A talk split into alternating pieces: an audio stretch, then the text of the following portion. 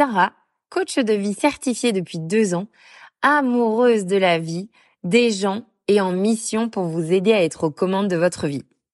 Lors de chaque épisode, j'aborderai des thèmes que vous m'aurez soufflé au préalable ou que mon quotidien m'aura donné envie de partager avec vous. L'ambition du podcast Double Hop est triple. 1. J'ai envie de vous donner les outils à dégainer lorsque vous rencontrez des difficultés ou que vous avez l'impression d'agir en mode pilote automatique. 2. J'aimerais vous apporter une perspective différente et j'espère enrichissante. Et 3. J'ai vraiment envie de vous accompagner dans cette fantastique aventure causer être soi pour se construire et vivre la vie de ses rêves. Bonne écoute Je suis ravie de vous retrouver pour un nouvel épisode du podcast Double Hop. Comment ça va? J'espère que vous êtes en pleine forme et que cette nouvelle semaine, la troisième semaine de l'année, vous ravit le cœur.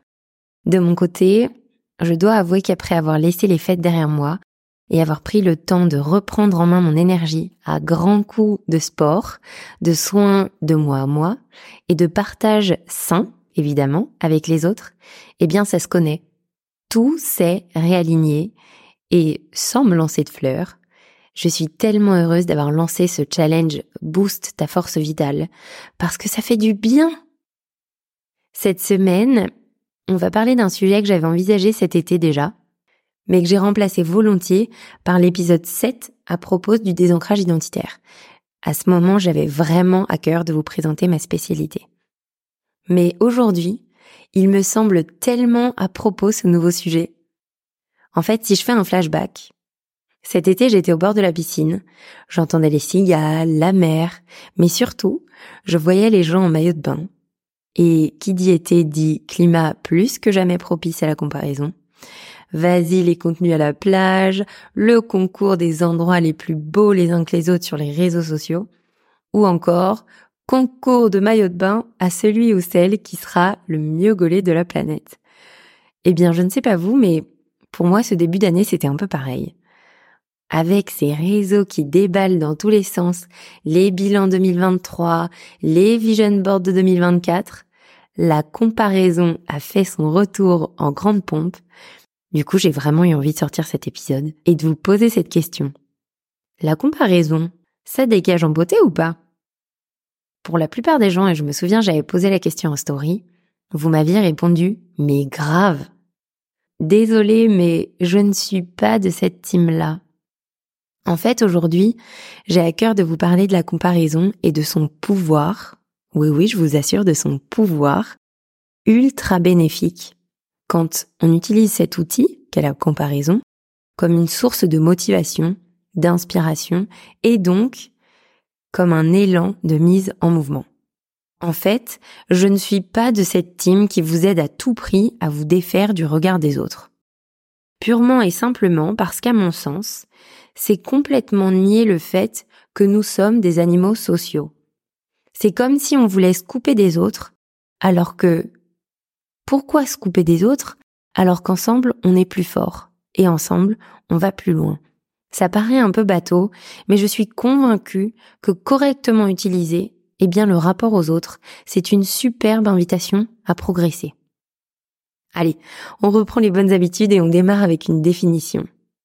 La comparaison, elle désigne l'action d'accoupler deux réalités différentes, mais qui partagent des points de similitude.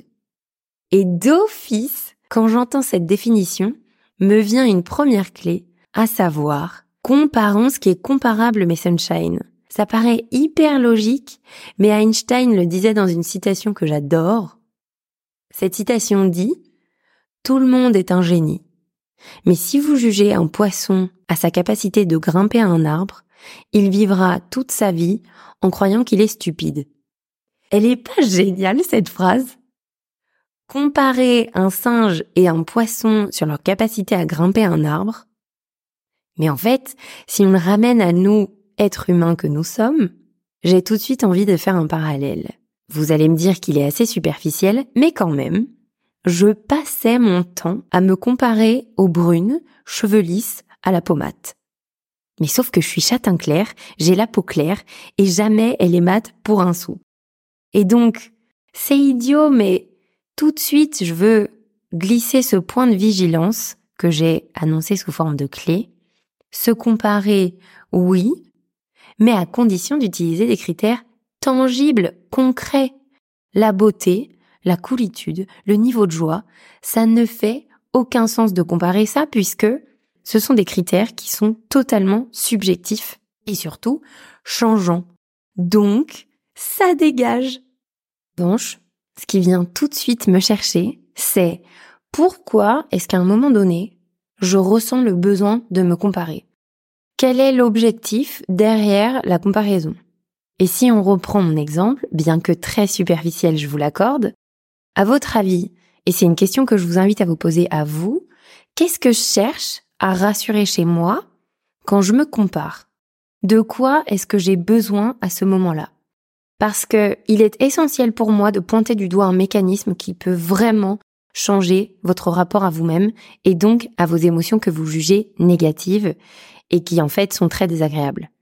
Quand on se compare, c'est souvent parce que de base, on pense qu'on est moins bien, qu'on est moins compétent, qu'on est moins joli, bref, qu'on est moins quelque chose. Du coup, notre système intérieur, il se sent comme en danger. Autrement dit, un de vos besoins n'est pas comblé. Par exemple, ça peut être le besoin de vous rassurer, le besoin d'avoir la preuve que vous êtes aimable, le besoin d'avoir la preuve que vous plaisez.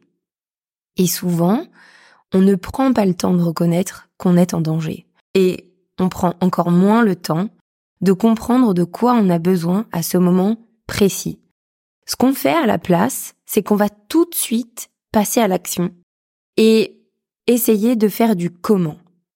C'est le fameux comment je fais pour me sentir mieux. Et là, votre cerveau, qui fait très bien son travail, il va surtout faire du connu.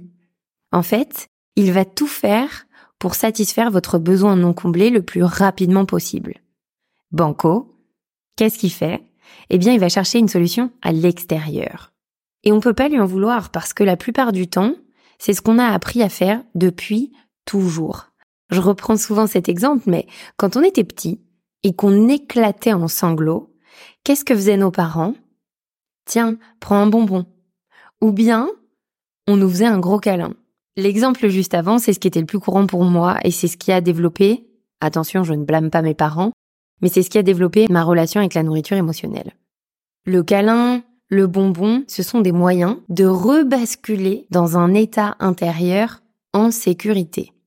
Une autre manière très connue pour notre cerveau, appuyé par un sens très développé chez nous qui est la vue, eh bien en fait le cerveau va vous montrer les autres qui représentent tout ce que vous voudriez être à ce moment-là. Et dans sa tête, ça donne Go Rassure-toi Vois que ce que tu veux, ça existe. Mais sauf que vous, les gars, vous êtes en mode danger, très vulnérable, et du coup ça donne plutôt Eh ben voilà, je le savais que j'étais nulle, incompétente, grosse ou je ne sais quelle autre histoire très gentille que vous vous racontez. Donc, nouvelle clé, et c'est valable pour la comparaison, mais en fait c'est valable pour toutes les fois vous vous sentez en mode danger, toutes les fois où vous vous sentez vulnérable. Avant de chercher à vous comparer, conscientisez le fait que votre cerveau s'est mis en mode danger parce que vous avez des besoins qui ne sont pas comblés et qu'avant toute chose, il vous faut revenir à l'intérieur de vous pour écouter votre besoin. C'est essentiel pour pouvoir repasser ensuite en mode sécurité. Le mode sécurité, c'est cette fameuse sensation d'apaisement, d'être serein. Et ensuite, vous allez pouvoir vous tourner vers l'extérieur et trouver des solutions mais ne négligez pas ce passage par l'intérieur. Si je devais donc résumer ce mécanisme qui est une clé vraiment fondamentale et qui est valable chaque fois que quelque chose ne va pas, que ce soit dû à de la comparaison ou pas, ce mécanisme c'est quatre étapes. La première c'est je reconnais que quelque chose ne va pas. J'ai une émotion négative, une sensation désagréable dans mon corps ou une petite voix qui tourne en boucle dans ma tête.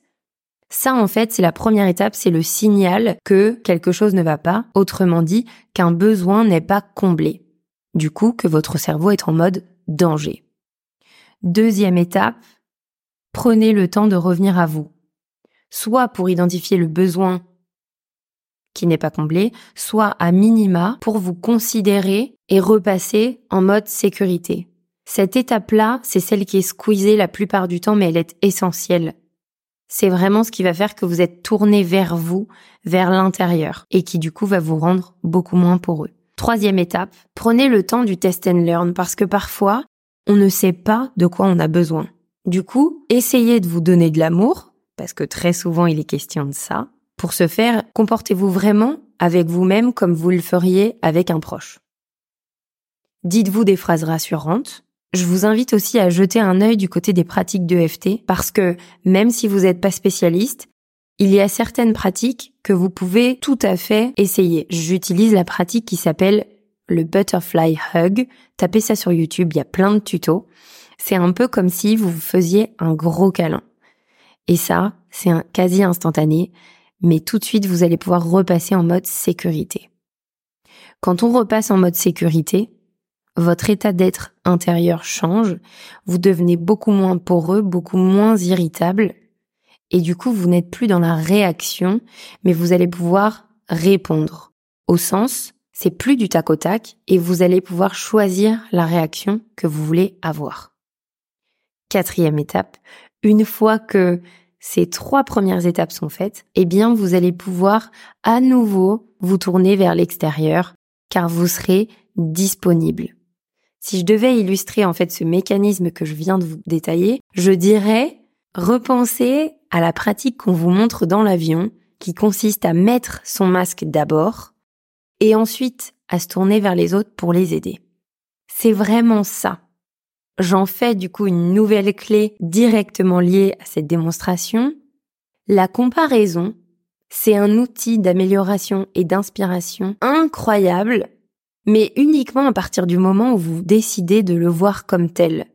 Et uniquement lorsque la condition sine qua non suivante est remplie, il faut partir de soi en un pour ensuite être disponible à utiliser la comparaison comme un outil. Parce que le truc que je déteste avec la comparaison, c'est qu'elle nous détourne totalement et complètement de nous si on ne prend pas le temps de faire un focus sur nous avant de se focuser sur les autres. À mon sens, c'est le truc qui fait que la comparaison vous plombe. C'est le truc qui vous empêche de voir la comparaison comme cet incroyable outil qui sert à vous lift up. Du coup, ben, on va tomber dans le schéma classique où on va chercher à se conformer aux autres, on va essayer de rentrer dans le moule, on va essayer d'être comme les autres.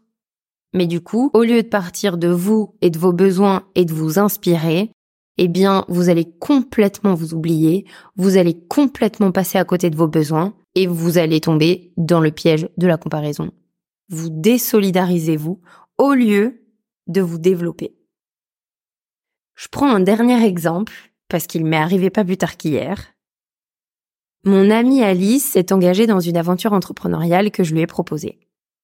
Elle est, comme moi, devenue ambassadrice d'une marque que j'adore. La marque Ringana, je vous en ai parlé sur mes réseaux.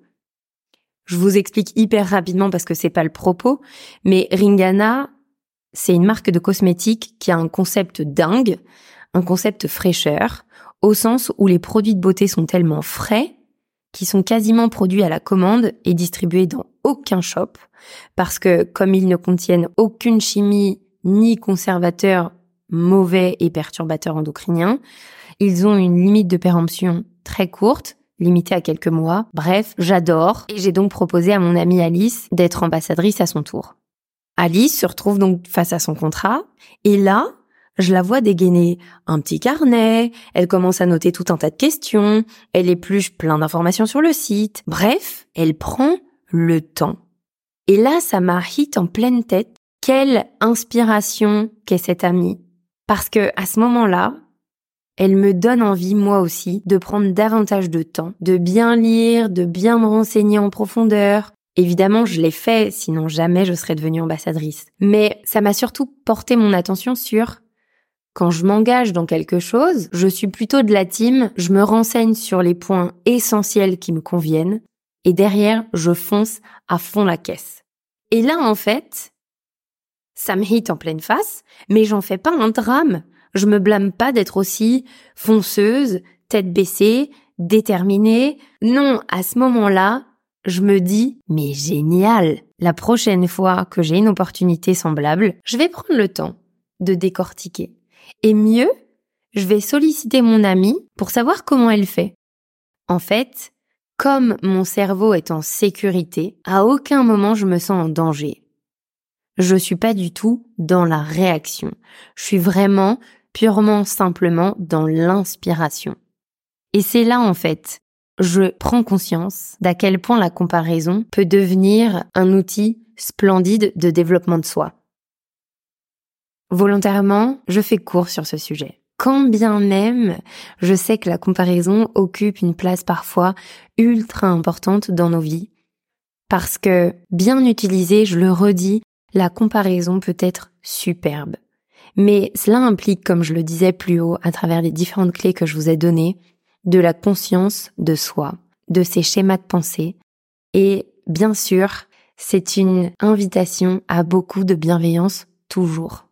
Vous l'avez compris, ne vous lancez pas dans la comparaison quand vous ne vous sentez pas au top.